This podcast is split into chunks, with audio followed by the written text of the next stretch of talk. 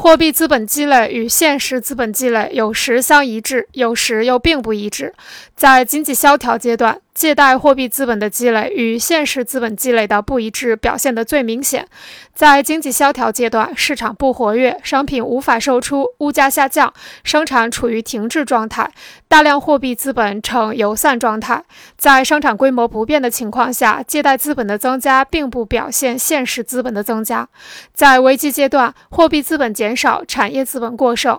总之，在复苏和高涨阶段，两者相一致；在萧条阶段，借贷资本的过剩与产业资本的收缩相结合；在危机阶段，借贷资本的奇缺与产业资本的过剩相结合。